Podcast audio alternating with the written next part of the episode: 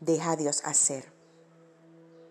Uno de los grandes dilemas que tiene el hombre es manejarse bajo su voluntad o bajo la voluntad de Dios. Es difícil quedarnos quietos ante situaciones que irrumpen en nuestras vidas. Estar quietos es bajo el efecto mismo de la anestesia, no tener control absoluto de nosotros mismos.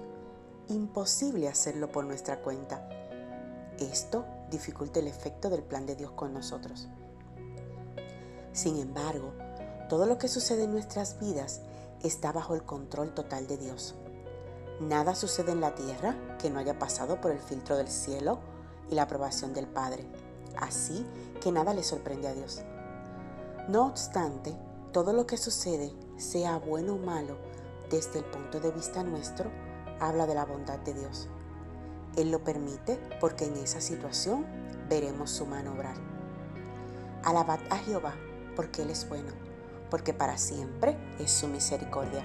Salmo 136.1. Dios es bueno y lo será en todo tiempo.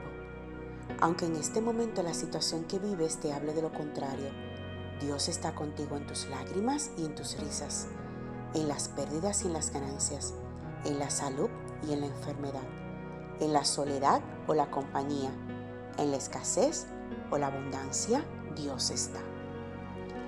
Dios no nos prometió días de gloria, tampoco que la adversidad no tocaría nunca nuestras puertas. Su promesa, la del mismo Dios representado en su Hijo Jesús, fue estar con nosotros todos los días hasta el fin del mundo. Aunque no puedas verlos, Él está. Aunque no puedas sentirlo, Él está obrando. Recibe bendiciones abundantes en este día. Esta es tu reflexión de susurro celestial, una guía devocional diaria para fortalecer tu vida. Síguenos en las redes sociales Facebook e Instagram. La medida de Dios. Lo mejor que puede ofrecer una persona nunca llenará las expectativas de los demás.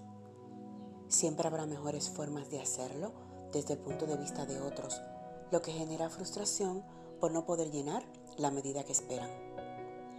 Nunca podrás dar lo mejor de ti con tus propias fuerzas, porque tus fuerzas son limitadas y tus expectativas tienen un tope.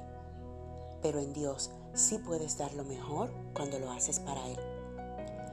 Hagan lo que hagan, trabajen de buena gana, como para el Señor y no como para nadie en este mundo. Colosenses 3:23. Lo que Dios espera de cada uno de nosotros es que hagamos todo con amor, entrega y dedicación como si fuera para Él mismo, sin distinción de actividad o de persona. Lo que significa que a Dios le darías tu esfuerzo, tu dedicación y tu entera sinceridad en lo que haces. La diferencia de Dios es que no esperamos una retribución a cambio. Hacemos lo que hacemos porque le amamos. Pero en el hombre, al esperar una retribución, nuestras expectativas no son satisfechas.